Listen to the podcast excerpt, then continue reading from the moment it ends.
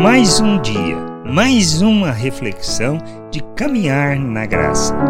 O reino de Deus é chegado.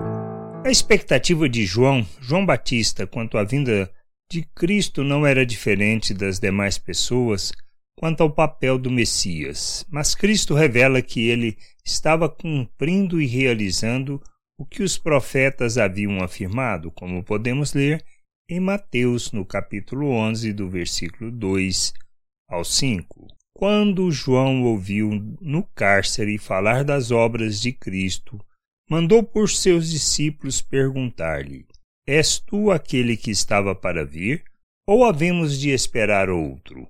E Jesus respondendo, disse-lhes: Ide anunciai a João o que estáis ouvindo e vendo. Os cegos vêm, os coxos andam, os leprosos são purificados, os surdos ouvem, os mortos são ressuscitados. E aos pobres está sendo pregado o Evangelho. Jesus traz o entendimento a João e a seus discípulos que o que ele estava fazendo era o que o profeta Isaías havia afirmado. Além de trazer cura, alívio às pessoas, também e principalmente o anúncio do Evangelho aos pobres.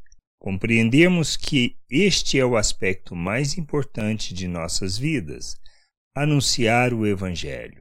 E quando fazemos, estamos anunciando que o reino de Deus é chegado, que devemos colocar os nossos corações em buscar o conhecimento do Pai e a compreensão da Sua vontade, pois quando reconhecemos nossa miserabilidade diante do Senhor, Somos aqueles a quem o reino de Deus pertence. O reino de Deus não é para o arrogante, o cheio de si, e nem para aquele que para aqueles que acham que são bonzinhos, mas para aqueles que se veem como pobres diante do Criador, miseráveis e incapacitados para andar e viver a sua vontade, e sim que dependem inteiramente dele para que possam cumprir a sua vontade. Que a gente possa entender e compreender estas coisas e buscar o conhecimento, o conhecimento do Senhor, para andarmos e vivermos sua plena vontade neste mundo, revelando o reino e a sua glória.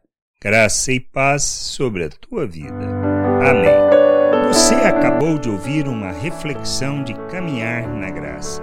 Se você gostou, curta Compartilhe, leve esta mensagem a outras pessoas, para que elas também possam compreender e entender a vontade de Deus. E leia as Escrituras, pois ela é a base, o fundamento para você julgar tudo o que você tem lido e aprendido acerca da vontade de Deus.